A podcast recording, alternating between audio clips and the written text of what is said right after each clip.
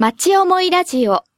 この番組は毎週西東京市という町でご活躍の方々にご登場いただき、この町に対する思いを語っていただきます。末木達夫の町思いラジオ街づくり一筋にまっしぐら FM 西東京お聞きの皆様おはようございます有賀達郎です、えー毎月第3土曜日は現在は株式会社アスタ西東京の会長である末木達夫さんにご出演いただきえーこの地域の歴史や文化政治からご自身の人生観についてその思いを語っていただきます。末木さんおはようございます。おはようございます。いやーなんか、えー雨と言いますかさすがに梅雨ですね。ベトベトしてますね。いやそして今年の梅雨はあ雨の量がまた多かったよね。すごいですね。ええあの非常に異常な気象が続いてますから、はい。えー国民もその辺はね。気をつけてもらって健康にはね、はい。そうですおね願いをしたいと思います、はい、あの梅雨に入る前に随分このすごく暑くなってもう夏じゃないかぐらいになってまた梅雨になったりこう体がなんか追いついていかないですもんね、梅雨っていうとあの紫陽花の花っていうなんとなく僕連想しちゃうんですけども鈴木さん紫陽花の花なんかご覧になったりすることはありますか？や私はお同じ山梨でも、はいあの北斗市というところで、はい。北斗市というところは非常に広いところなんです。えあの人口があ6万か7万ぐらい。で農地山林、こういうところが圧倒的に多いんですね。八ヶ岳の要するに麓の裾野のあたり。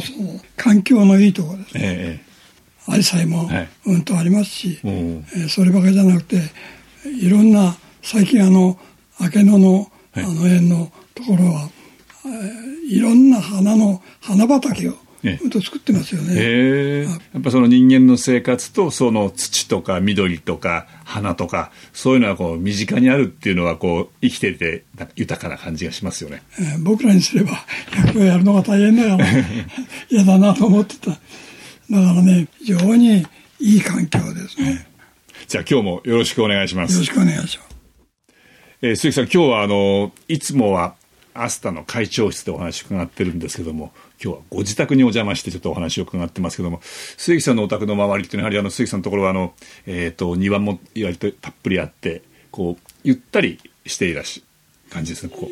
いやあんまりゆったりはしてないけどね、まあ、比較的この辺ではわずかながらでもはい。庭を持ってますから、それはありがたいことですよ、はい。だけどね庭を今の時代にね、庭を求めるっていうのはちょっと贅沢かもしれないね。うんなんかだんだんあの今できてるお宅なんかは新しいお宅なかなか庭があまりなくて、うんちょっと寂しいところも多いですもんね。とにかく自分の家が持てれば、はい。自分たちが寝起きするん。部屋が自分のものであるかないかというのは精神的にうんと違う。うん。だからそういう意味ではあの自分の家を作るというのは大事なことですね。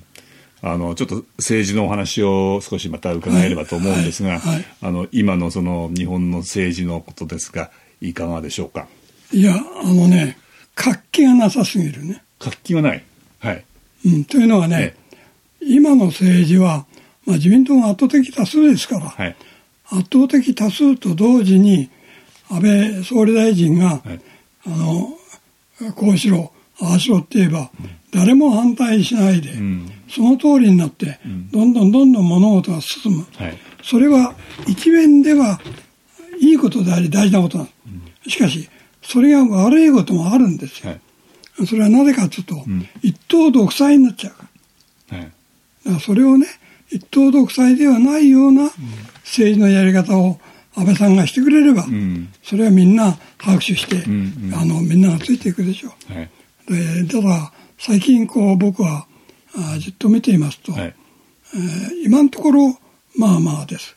しかしね、今あ日本の軍隊のもんうん、自衛こ隊の軍の問題が、はい。あの若干今問題になってます。はい。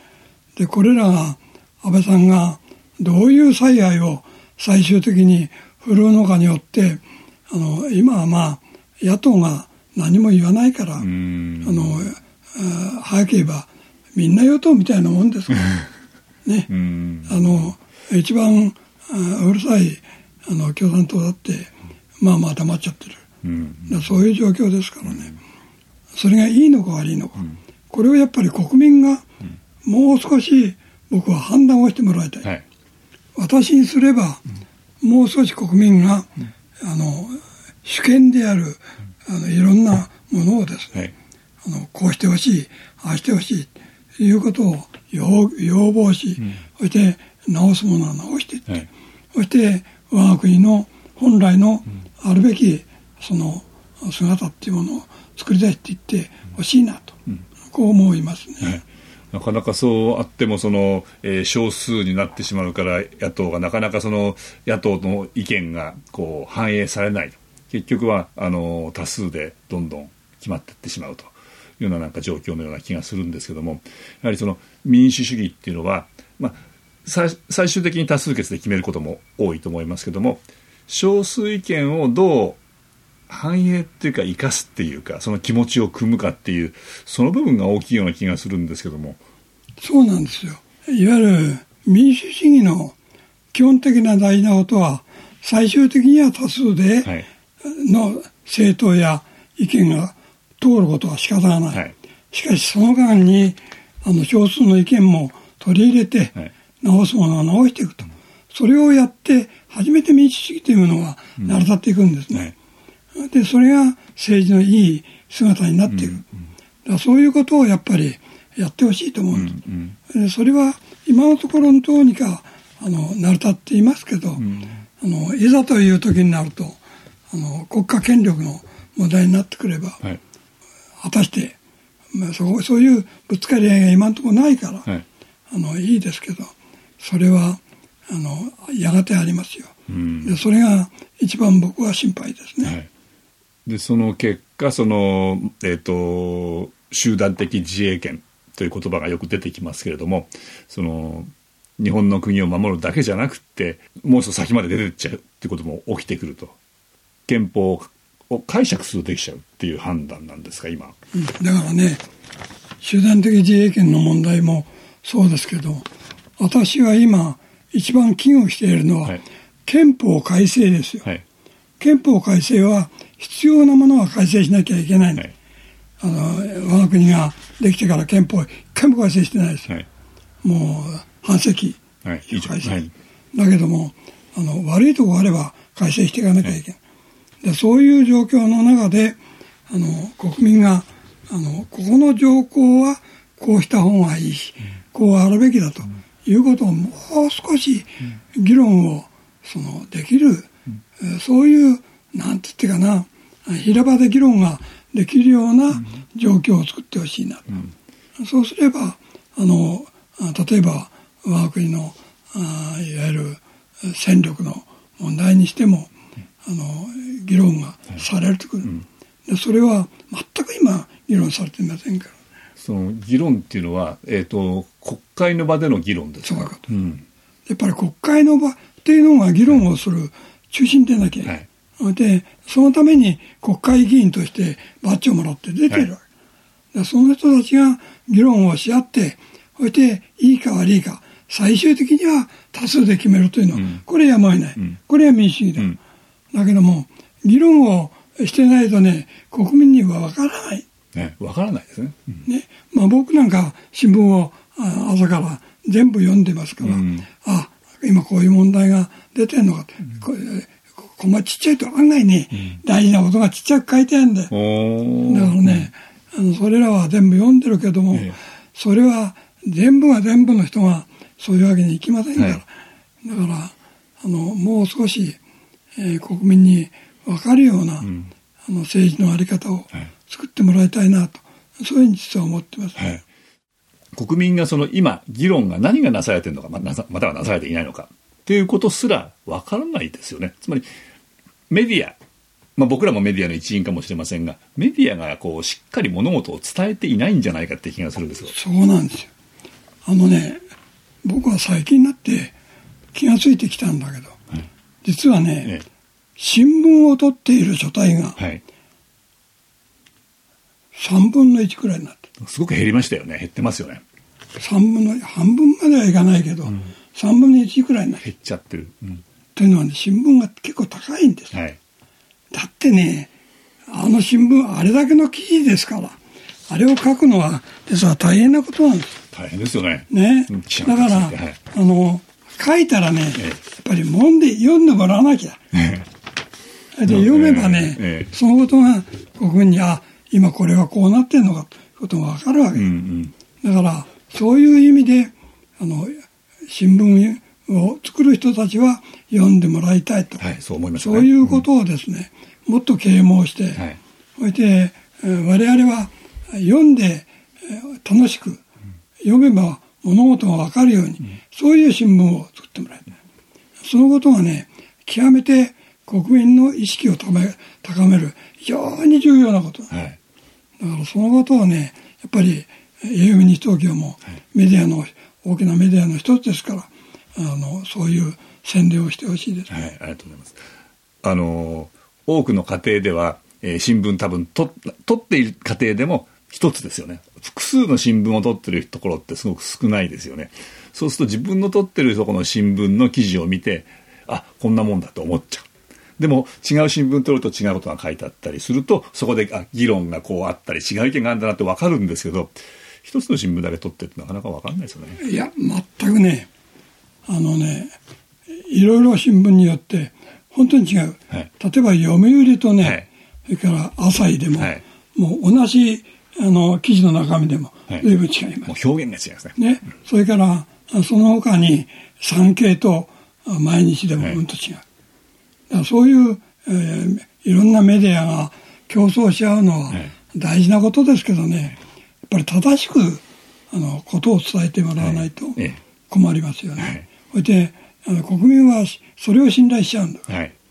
だからそういう意味でもう少しあの新聞をあ読めるようなそういうあの状態に、え経済を含めてしてもらいたいですね。末木達夫の町思いラジオ。街づくり一筋にまっしぐら。鈴木さん、今はあの日本全体のお話もいろいろ伺って、まだまだこれは、えー、と今後もいろいろ考えていくしあの、伝えていかなきゃいけないと思うんですけども、西東京の課題もちょっとあのお話ししたいとしていただきたいと思うんですけども、やはりあの今、庁舎の統合、あの田無庁舎と保谷庁舎に市役所が分かれている、これを、まあ、今年度中に方針を決めて、えー、と平成35年度までに新しい庁舎を作ろうというのが方針のようですけども、そもそも市役所の庁舎っていうのは、えーどういうような役割があるもんなんでしょうね？あのね、はい。実は私があの合併して、はいあの市長を辞めたわけですけど、は辞めたっていうよりか、えー立候補して落っこっちゃったわけだから、これはしょうがないよはい。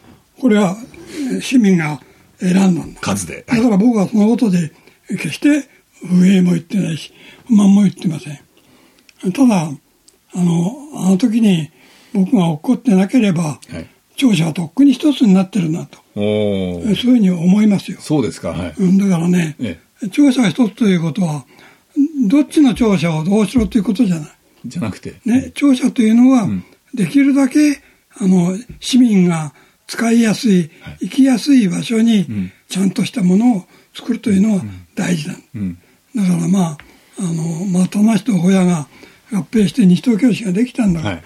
その中心的なんあたりに、あの、市役所が一つ大きなものができて、その他は、あの、保谷部分の方、それから田無部分の方、そういうところに、まあ、分室みたいなものができて、はいはい。市民が行きやすい、あの、使いやすい、んそういうあの庁舎を作るといいと思うんです。はい。だからそれができると、あの、非常にいいと思う。だからといってね、市民はね、年間年中市役所へ行くわけじゃないんだそんなにいかないですよ一ね。年にね、かなり行く人の3回だ。うん。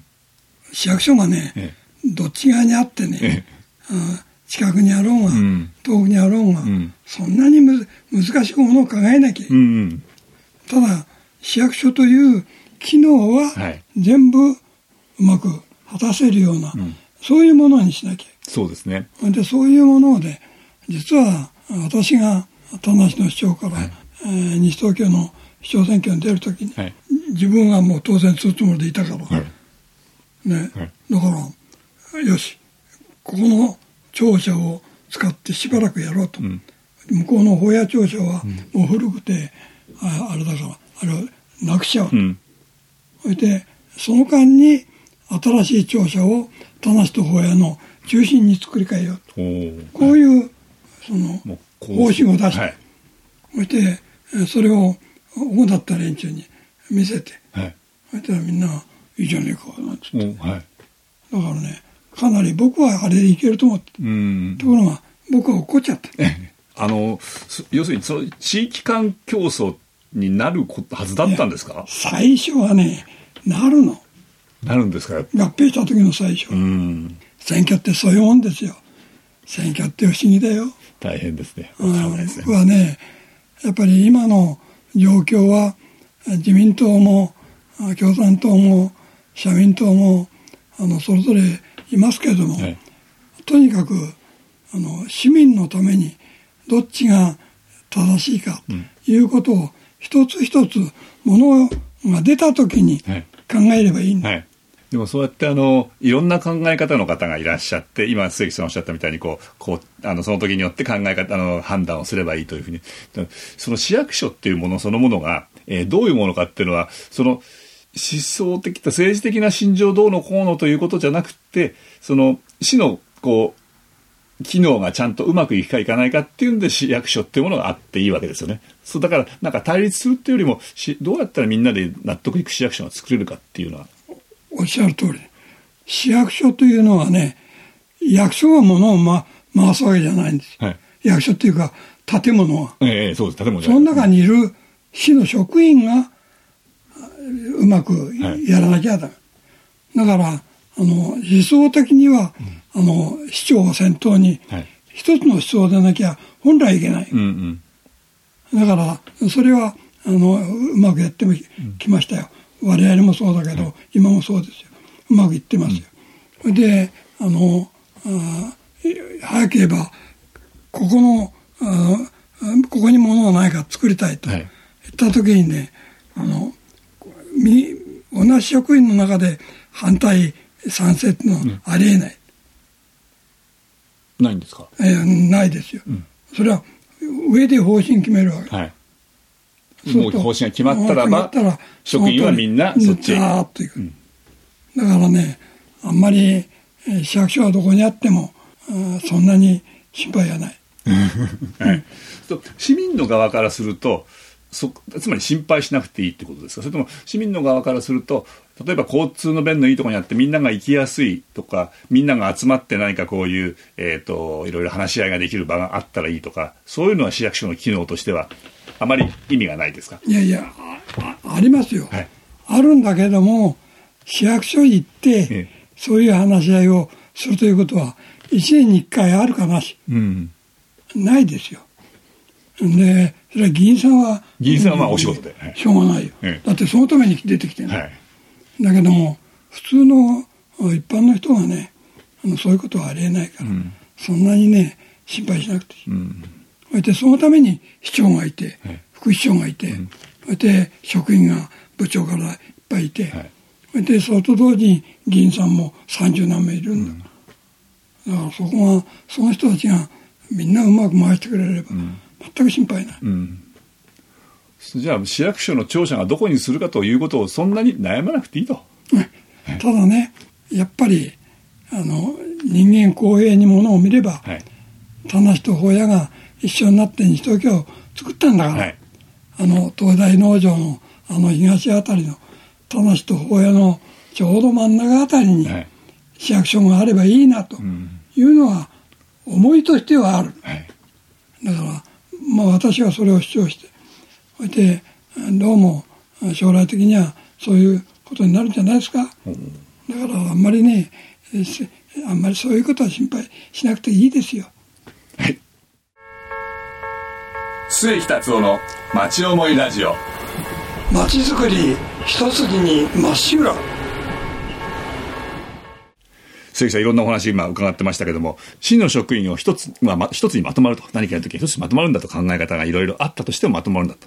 でも、考え方はいろいろあるとすると、それを一つにこの、これはこういうふうに作るんだ、こういうふうにやっていくんだって決めて、動かすには、やっぱりリーダーシップがないとなかなかまとまらないですよね。うん、それはね、例えば、5人ここに一つの団体があるとする。はい、例えば、それは市の中には部があり、課があり、係があるわけ。で、係の中には係長をはじめ5人いたとする。はい、そうすると、その係長をはじめいた、えー、ところに仕事が、この仕事やってくれって言われたときに、はい、係長が、これは誰とかやれ、これは誰がやれ、割り振りする。はい、ね、その時に違う仕事を割り振られた時に何か文句言うやつがいたら、それは困る。うん、仕事はちゃんと振られたのは、それはちゃんと片付けろと。それは、そんなことは実は役所の中にはいない。いない。文句言うのは。おはい。それはね、あの、ちゃんと、それが当たり前のことなんだ。うん、市の職員というとして、はい、職業として、はい、そこにそういうことで就職をして入っているわけです。うん、はい、その人たちは言われたことは朝からかなり熱心にやってますよ。うん、それは私が見てきてね、うん、あの、ああ、職員というのは一生懸命やってるな、ということをつくづく思ってますね。はい、だからね、そんなにそういう点は心配必要ない。ってことは、えっ、ー、と、方針を決まる、方針が決まる。えっ、ー、と、議会で決まったり、または市長が方針を決めていく。そしてそこへ向かって動いていく。って時に動き始めたら、市の職員の方たちはそこへ向かって皆さんがこう動いていくっていう。そういうこと。だから、中で思想が違うから、違う方向へ行くってことはありえない。もう決まった方向に必ず行くこれはね、あの、市役所の仕事の中には全くありえない。それがね、もしあれば、それはね、中で思想争いになっちゃう。うん、はい。そうなんですね。ね。で、それは、あったら、一番困るのは市民だから。はい。だからそんなことは日本中の役所の中で全くない。それは法律で決まってんだ。ちゃんと業務命令が業務命令と法律で、あの、この仕事はこういう仕事です。はい、この仕事はこういう仕事。はい、もう決まっちゃってる。はい、だから、あの、上から言われれば、これは割り当てをされたら、自分はその仕事をやる以外仕事ない。うん、それが嫌なら役所は辞めてもらうさ。そういうこと。ってことは市の職員の方たちって決まったことに関してはきっちりやっていくぞと。今やってる。じゃあ市民も安心していい、うん、安心。それはね、安心してくださいよ。はい。それはね、実は、大変、あの、僕が褒めるのもおかしいけども、非常に熱心にやってくれてる。じゃあ、ね、はい、あの、中にはそれは、えー、だらけてるのもいますよ。だけどね、うん、ととにかく熱心にやる。はい市の職員があの先頭に立って物事やったらやっぱりそのことを信頼してほしい、はい、そうしないとうまくいかない。例えば市役所を作る時にプロジェクトっていうのを作るわけ、はい、そうすると僕はあの今田無の市役所あるよ。あれを作った時に僕は助役だった、うん。はい、で僕がキャップで、はい、それで、えー、先頭に立ってあのこうこういう設計図通り設計図っていうのはもうプロが決めた、はい、その図通りに、えー、なっているかどうか、うん、それで働いている人たちが、はい、その通りに伸びているかどうか、うん、それを指揮監督する責任者と、うん、で僕はずっとそれを見ていてあのかなりみんな一生懸命やってましたね。でそのことがうまく回ったからあの規定通りの時間で終わっちゃったそれはね非常にいい庁舎ですあれまた鈴木さんいろいろその、えーと、市役所の話とか市の職員の話それからまあ政治の話まだまだもっといろいろ聞かせていただきたいと思いますので来月も一つよろしくお願いします。はいよろしくねお楽しみいただけましたでしょうか？町思いラジオ。この番組はポッドキャストからもお聞きいただけます。番組では放送しきれなかった部分までお楽しみいただけます詳しくは FM 西東京、または町思いラジオで検索してください。